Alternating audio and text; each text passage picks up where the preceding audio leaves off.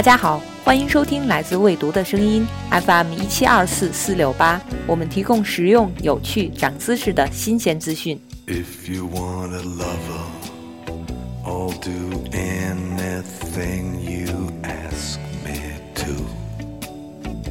And if you want another kind of love, 大家现在听到的是莱昂纳德·科恩的歌.他是那种庄严优雅的老派男人。你来时他躬身相迎，你去时他起身相送，确保让你感到舒服，却只字不提自己的拘束。不过，他青年兜里希腊忘忧珠发出的清香，还是露出了蛛丝马迹。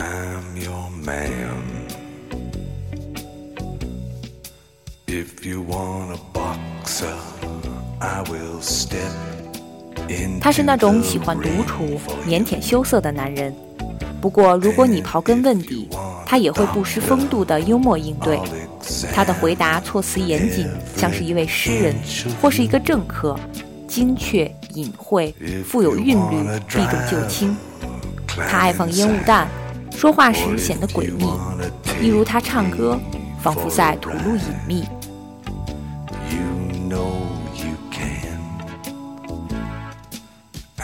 I'm your man.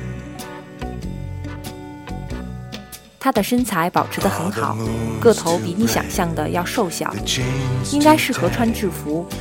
他着一袭黑色西服，细条纹双排扣，即便是买的现成货，也会被看成是量身定做的。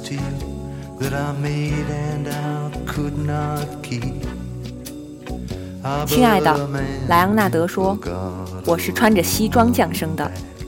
Not by begging on his knees.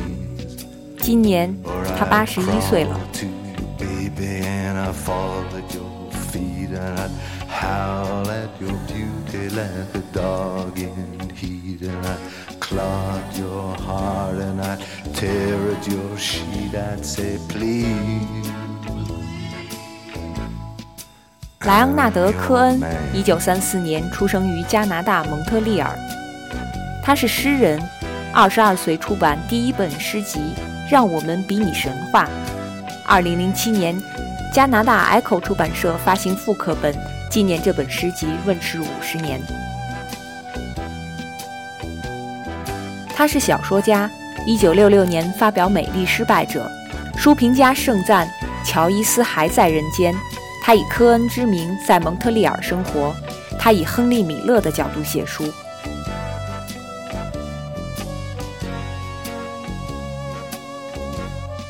他是歌手、词曲创作者，他写的歌被各界歌手翻唱，至今已有三百张以上的音乐专辑收录。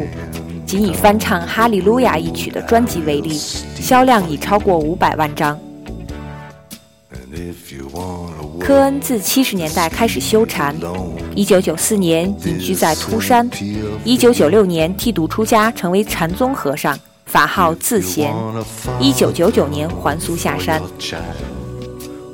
二零零八年初夏，七十四岁的科恩重回舞台，在欧洲巡回演唱，偶尔低吟他的诗句。他说：“我上次在这里是十四年前，那时我六十岁，只是个怀抱疯狂梦想的孩子。”二零零九年开始，他流浪的脚步将踏上全世界。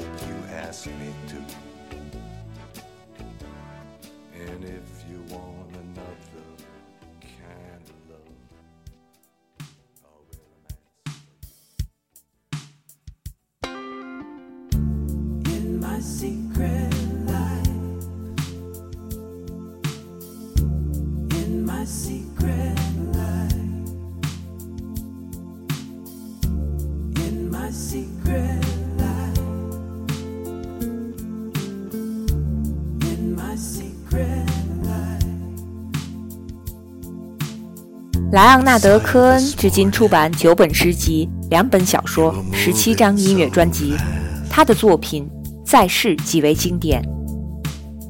Can't seem to loosen my grip.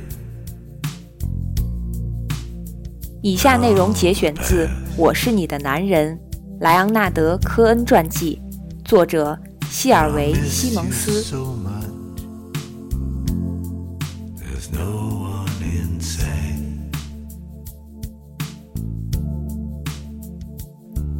我就在这儿，我是你的男人。掌声震耳欲聋，他从小剧场的墙壁上弹回，在莱昂纳德的耳畔不断回响。没有一个人坐着，一分钟过去了，又一分钟过去了，莱昂纳德还没唱出第一个字，乐队还没奏出第一个音符，人们的热情就已被点燃。莱昂纳德腼腆地笑着，他摘下帽子按在胸口，是谦卑之态，亦是自我保护之举。他们的热烈反应令他欣喜不已，令他始料未及，也令他心生担忧，不知道自己能否满足他们的期许。实际上，他们对他的表现并无过高期许，就像他对他们的反应也无太多期许一样。他们知道，在莱昂纳德的坚持下，这一系列演出被尽可能的低调处理。他们以为，他们将会看到一位潦倒而心碎的老人，抱着把尼龙弦吉他喃喃唱着，试图唤回他们的回忆。他的身旁也许会有一两位女歌手伴唱，如果他能付得起他们工钱的话。每个人都知道他破产了，每个人也都知道。这就是这位老和尚被迫带着他的化缘钵重新上路的原因。然而，聚光灯下的他穿着笔挺的西装，戴着费多拉软呢帽，蹬着锃亮的皮鞋，看上去像一位蜀邦拉比，一位神选的黑手党成员。他身边居然站着三位伴唱女歌手，还有一支六人编制的乐队。这些人同样穿着西装，戴着帽。像是正打算去拉斯维加斯的赌场玩牌。他们奏响了第一个音符，莱昂纳德把帽子压低，轻轻地捧起话筒，像是捧起一个祭品。他开始唱道：“与我共舞，舞至你的美丽，伴着燃烧的小提琴。”他的嗓音有点粗粝，但深沉而强烈。与我共舞，跨越恐惧，重拾安宁。窄小的舞台上，乐手、乐器和设备挤得满满当当。女歌手离他仅一步之遥。如果他觉得自己就快要跌倒，似乎还可以拿他们作为支撑。他低吟浅唱着，像是在向每一位观众单独吐露秘密。他唱得如此深情，仿佛被他带上舞台的只有这些歌曲。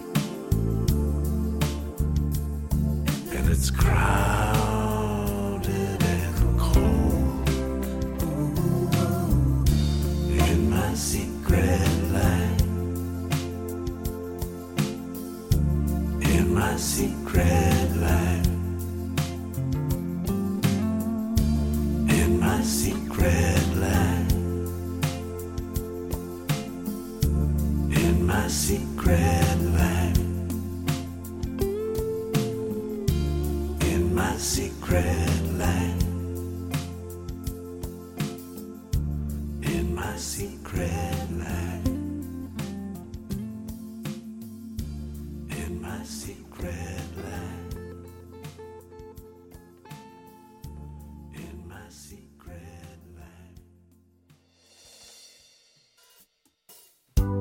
他告诉台下的观众：“我上次在这里是十四或十五年前，当时我年近六旬，还是个怀揣疯狂梦想的孩子。”他坦言自己很紧张，但他既没有忘记对他们近来遭受的洪灾表达同情，也没有忘记与他们插科打诨。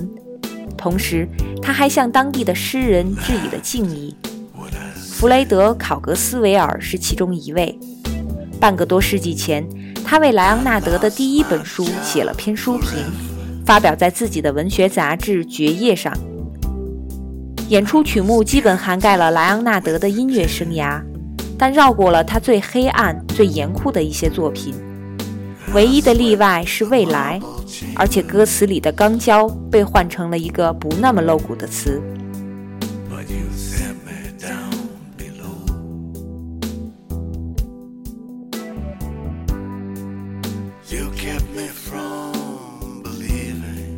贝克组建巡演乐队期间，为了排出演唱曲目，莱昂纳德把自己那些已经多年没有听过的老歌好好聆听了一番。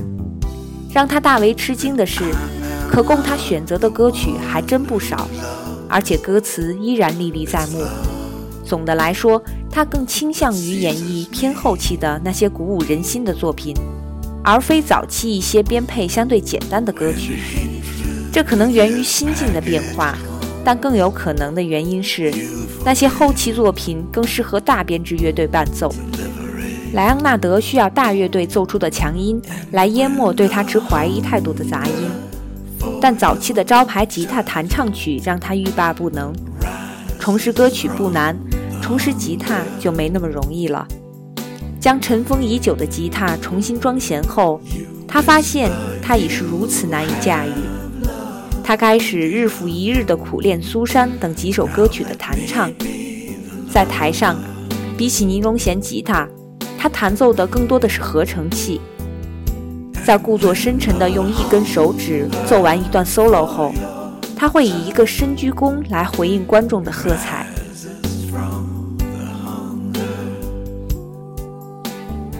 但大多数时候，他只是一门心思地唱着歌，时而像个乞求者，双手捧着麦克风，低下的头埋在麦克风上；时而又像个老练的艺人。麦克风线随意地挽在一只手臂上，踏着精心编排过的舞步，调动观众情绪。这是一种复杂精细的舞蹈，流露出自我意识、讽刺意味和十足的诚意，看上去优雅且美好。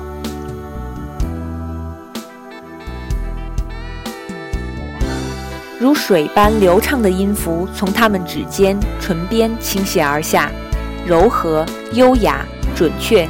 低缓，我们称自己为世界上最安静的乐队，贝克说，至少是世界上最安静的电声乐队。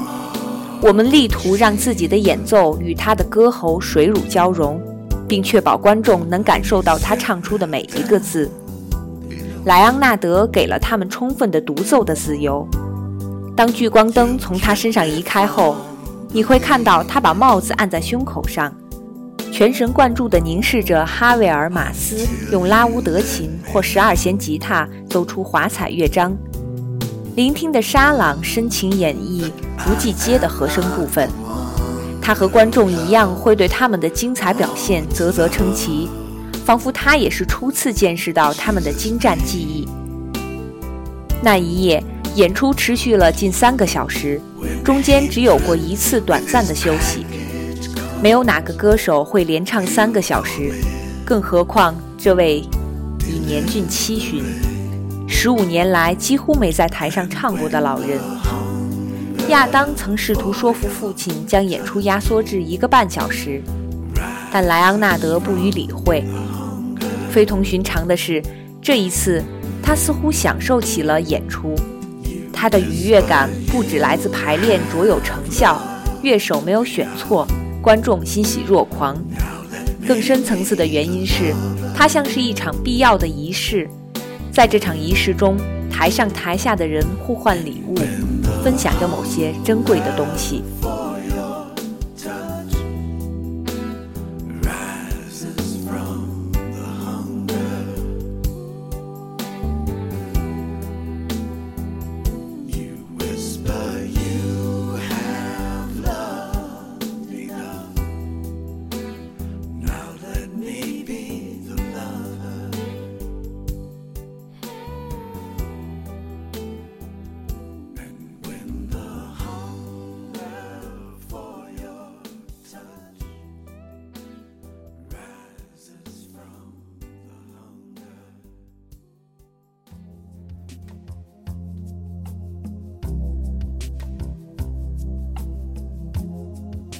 我看到前排的观众在颤抖，在哭泣。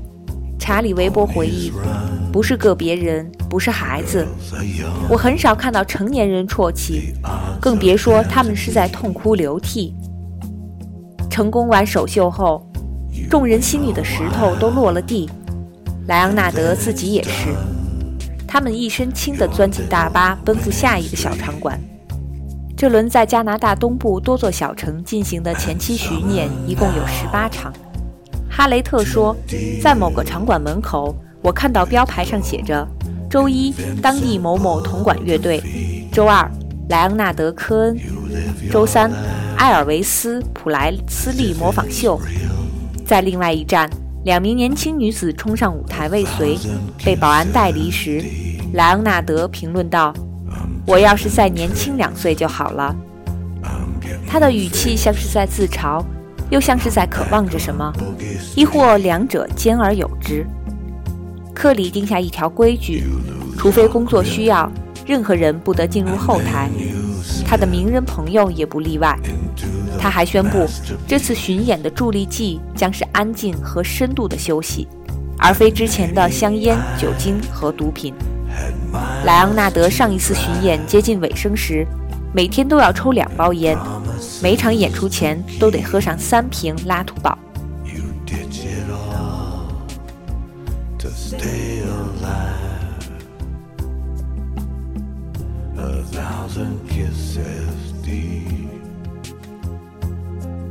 马拉松式的正式巡演于2008年6月6日在多伦多索尼演艺中心开启。莱昂纳德在能容纳三千名观众的索尼演艺中心连唱了四个晚上，场场座无虚席。六日这天，莱昂纳德像个小男孩般一路小跑地蹦上舞台，一幅充满欢乐和喜悦的画面。对于将会看到什么样的场景，多伦多的观众要比弗雷德里克顿的更有预见性。但他们还是被惊着了。贝克笑着说道。我也被他的登台方式惊着了。当唱到“未来里的白人跳舞”那句时，他迈起了轻盈的舞步，在尼尔拉森如烟雾般飘渺缭绕的键盘音色伴奏下，他朗诵起了一千个吻那么深。在他动情的演唱时，全场总是死一般的寂静，你甚至能听到汗毛竖起的声音。一曲歌罢，全体起立，雷鸣般的掌声经久不息。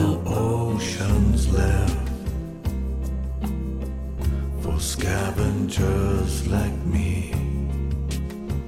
I made it to the forward deck. I blessed our remnant fleet and then consented to be wrecked. A thousand kisses deep friend.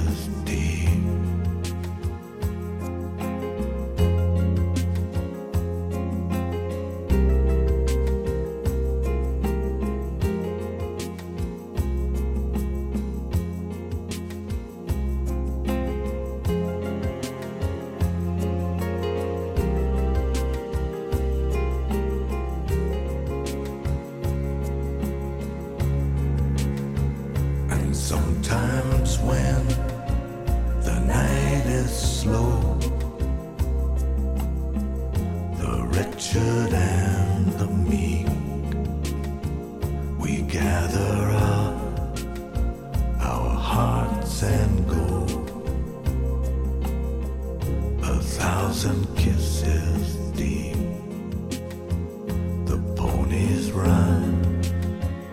The girls are young. The odds are there to beat.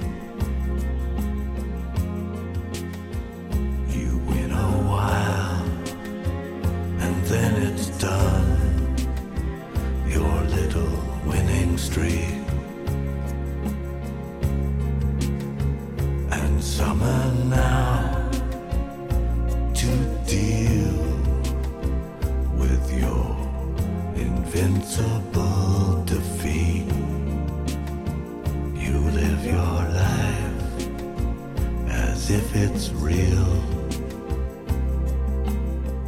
A thousand kisses